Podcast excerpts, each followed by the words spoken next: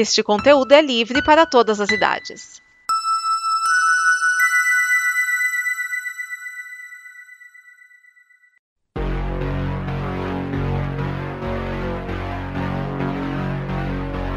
Oi, aqui é a Liv.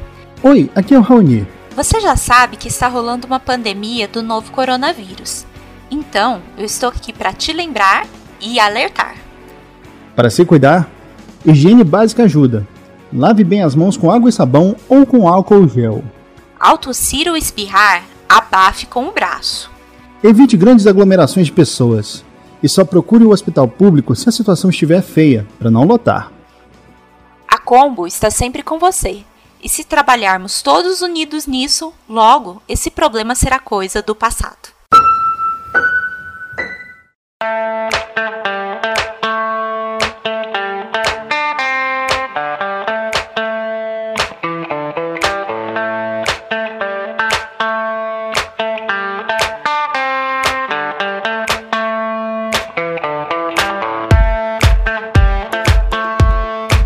Olá, esse é o Afiando Machados, o seu programa de organização e metodologia.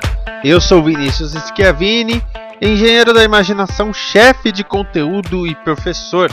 Você me encontra nas redes sociais como esquias. E a Combo, que é a comunidade de conteúdo que traz esse programa até você, pode ser encontrada em comboconteúdo.com. Dê o seu comentário, diga o que você acha desse programa através do site e com isso você tem a possibilidade de ganhar imãs, ganhar presentes. Então você vai lá em comboconteúdo.com, deixa lá o seu comentário, diga o que você está achando e com isso também você tem a chance de ganhar o seu imã, ganhar sua série de imãs que recebe totalmente de graça na sua casa. Aliás, também tem o ponto de que você pode nos apoiar no apoia.se barra combo. Vai lá e nos apoie. A partir de 10 reais você já faz o conteúdo do amanhã acontecer. E só para constar, eu quero agradecer aqui o Diogo Scooby, o Raoni Feiraganda e a Silvana Chagas pelo apoio que eles dão todos os meses lá. Você também pode fazer a mesma coisa e garantir que programas como Afiando Machado sempre existem. Aliás, a Combo sempre tem ideias diferentes, programas novos, programas bem diferentes do que a maioria dos sites costuma produzir. O Afiano Machados é um bom exemplo disso. Hoje nós continuamos explorando aqui o nosso, como é que eu vou dizer, nosso estudo sobre os poderes da República.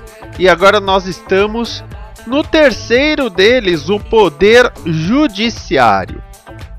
Poder judiciário é o terceiro poder estudado. Se você não conferiu, vai lá. Teve um programa do poder legislativo e um programa do poder executivo. Agora nós vamos falar do poder judiciário. E a função do poder judiciário é garantir e defender os direitos individuais dos cidadãos e também promover a justiça, resolvendo todos os conflitos que possam surgir na sociedade.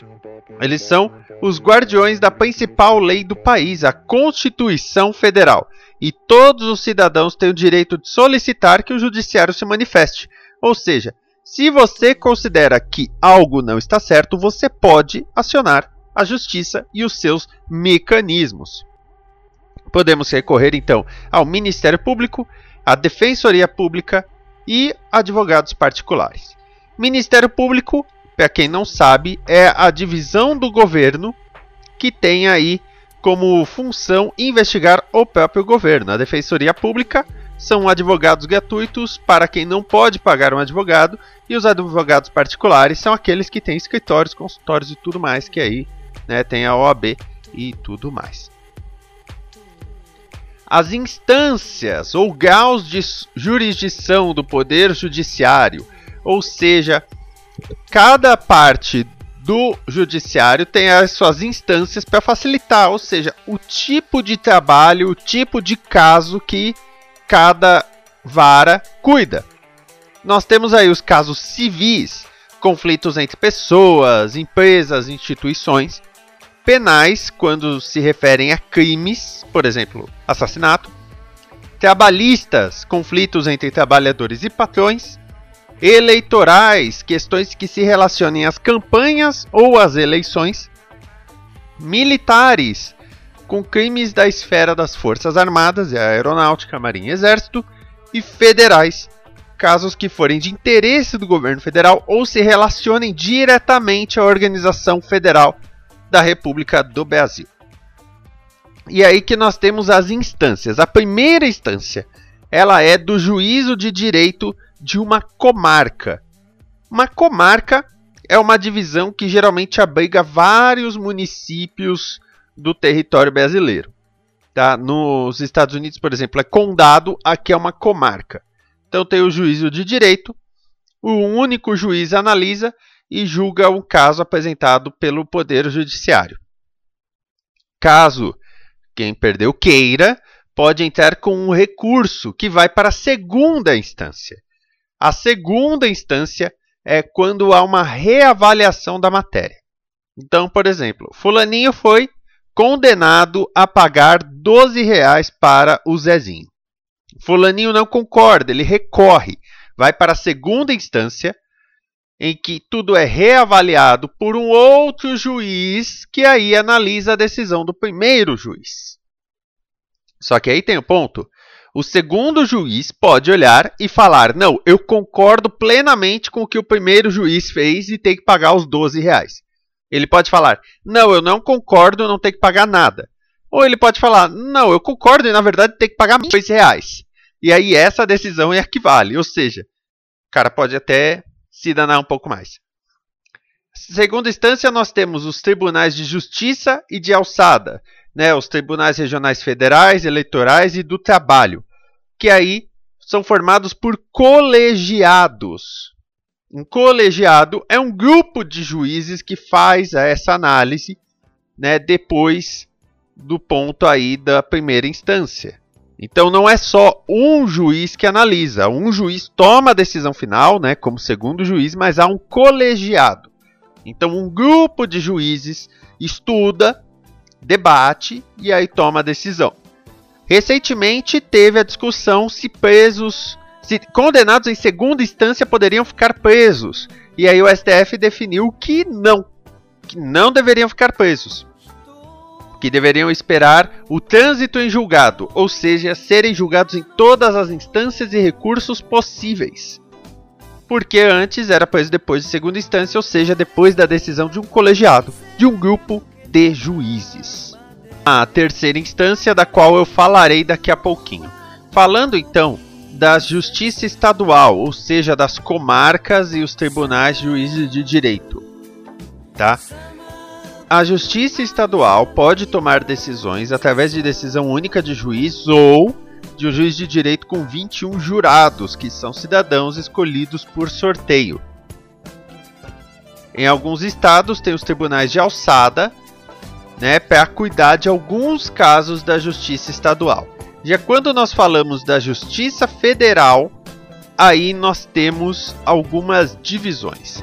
A justiça eleitoral, ela cuida de tudo que se trata das eleições e ela é formada pela Junta Eleitoral e pelo Tribunal Regional Eleitoral, o TRE, que cuida das eleições em cada estado e atende o TSE, o Tribunal Superior Eleitoral. O presidente do STF é presidente do TSE em ano de eleição. A Justiça Militar, que cuida dos casos militares, é formada por juízes auditores, pelo Conselho de Justiça, que existe o Conselho Nacional de Justiça, e o Superior Tribunal Militar, separado do civil. E a Justiça do Trabalho é composta por juntas de conciliação e julgamento e também pelo Tribunal Regional do Trabalho, TRT, que aí existe o Tribunal Superior do Trabalho, o TST. Todos eles atendem e respondem ao órgão máximo do Poder Judiciário, o Supremo Tribunal Federal ou STF que chegamos no STF, ou a terceira instância, como preferir, vamos então falar o que é o STF. é a instância máxima da justiça do país. O STF é considerado o guardião da Constituição Federal, cabendo a ele a interpretação da Constituição Federal. Tem a última palavra para as normas constitucionais do país. Por exemplo, a questão do julgamento em segunda instância, que eu já comentei, a decisão do STF vale para todas as instâncias em todas as comarcas de todo o país. O STF é formado por 11 juízes, que tem que ter mais de 35 anos e menos de 65 anos. Tá? Aguardem bastante essa informação aí dos 65 anos. Eles têm como função, por exemplo, ser a corte máxima do presidente da República, vice-presidente, ministros e do procurador-geral da República, caso esses cometam crimes. Por isso que o presidente do STF é quem preside a sessão do Senado em caso de impeachment.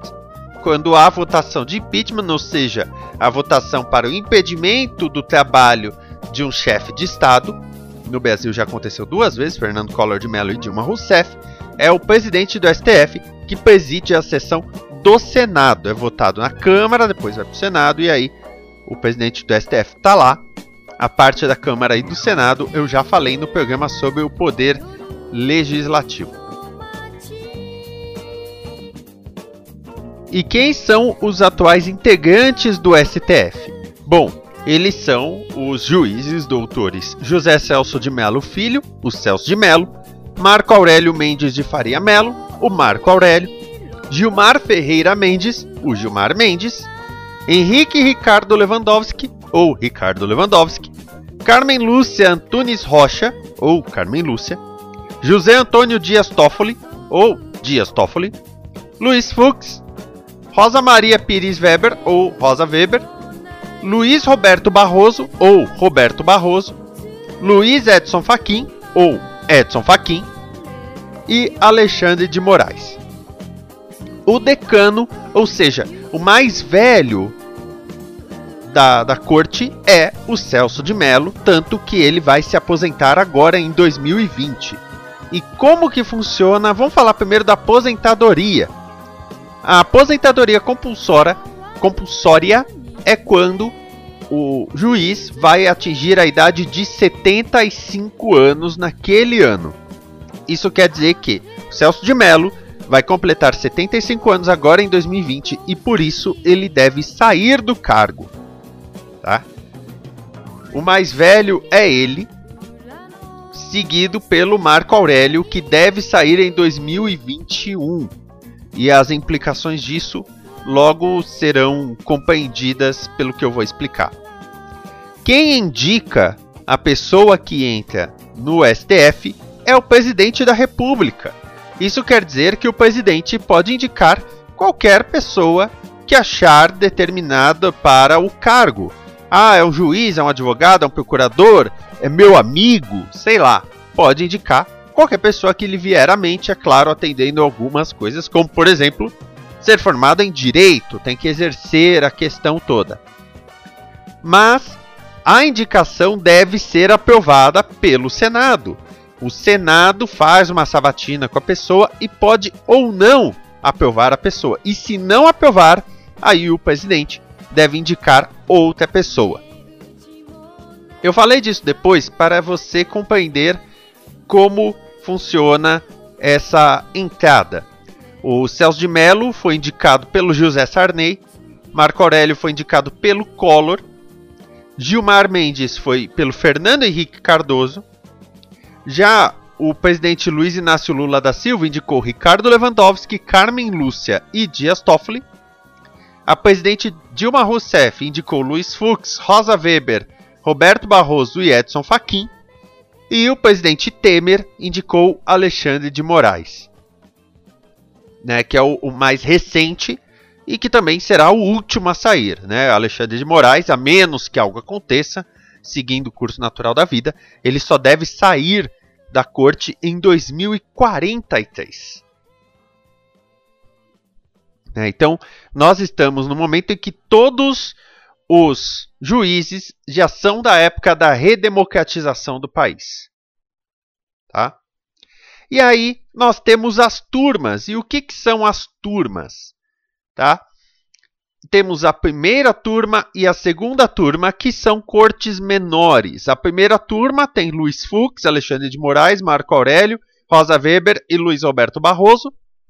E a segunda turma tem Carmen Lúcia, Celso de Mello, Edson Fachin, Gilmar Mendes e Ricardo Lewandowski. Tá? Então, você tem aí duas turmas de cinco ministros para julgar uma questão e ver se ela chega no plenário para os 11. Vamos supor que o caso caia com a primeira turma. Então, Fux, Moraes, Aurélio, Weber e Barroso vão julgar a questão pode ser que ela vá a plenário. Se ela for ao plenário da corte, aí os 11 julgarão. Se você não notou, eu falei que são duas turmas de cinco e são 11 ministros ao todo. O que acontece é que o presidente do STF não pertence a nenhuma das turmas, ele cuida da Corte Geral. Atualmente é o Dias Toffoli, o presidente do STF. O presidente do STF fica por um período determinado, a cada dois anos troca-se a presidência do STF, né, para ter uma rotatividade, e aí o presidente do STF não participa de nenhuma das turmas, mas também tem que cuidar do TSE e do Conselho Nacional de Justiça. Aliás, o presidente do, do STF é a quarta pessoa na linha de sucessão né? Tem o presidente, tem o vice-presidente da Câmara, presidente do Senado, presidente do STF, no caso de vacância da presidência da República do Brasil. E nisso, vamos entrar numa questão, como é que eu vou dizer assim, espinhosa, que muita gente tem falado, que é o caso das fake news. Né? Em abril de 2019, o Alexandre de Moraes determinou que fossem retiradas do ar reportagens que faziam menção ao Dias Toffoli, né, com ligações a Lava Jato. E aí muita gente ficou, ah, porque o STF quer fazer o que chamar de ditatoga, né? Até o, eu vi uma manifestação em que tinha um caminhão vermelho dizendo fora STF. Teve gente até falando de prender o STF, de fechar o STF, coisa muito fascista e ditatorial. O ponto é que o STF nada mais estava fazendo do que um do STF foi atacado e como cabe ao STF analisar casos que envolvam pessoas do alto escalão, presidente da República, presidente da Câmara e os próprios ministros do STF, o ministro do STF foi a vítima, então outro ministro do STF se colocou para abrir a investigação e aí colocou a serviço da Polícia Federal para fazer toda a investigação e todo o inquérito. Esse é o ponto. O STF tem a obrigação de levantar os dados e fazer o julgamento do que está acontecendo em relação a pessoas que têm o chamado foro privilegiado, incluindo eles mesmos. No caso, o Dias Toffoli foi uma vítima, na visão do que foi colocado, então foi aberta a investigação. É claro que muita coisa ainda deve ser apurada, deve ser investigada, deve ser colocada, mas este é o ponto. E é assim que funciona o poder judiciário. Aliás, decisões do STF podem abrir precedente para decisões futuras em outras comarcas. Isso é muito importante salientar, assim como na Suprema Corte Americana. Esse é o poder judiciário, o terceiro poder. Eu já falei do legislativo, do executivo e agora do judiciário. No próximo programa, eu vou falar do quarto poder. Até mais, amor e paz. Esta é uma produção da Combo. Confira todo o conteúdo do amanhã em nosso site comboconteúdo.com.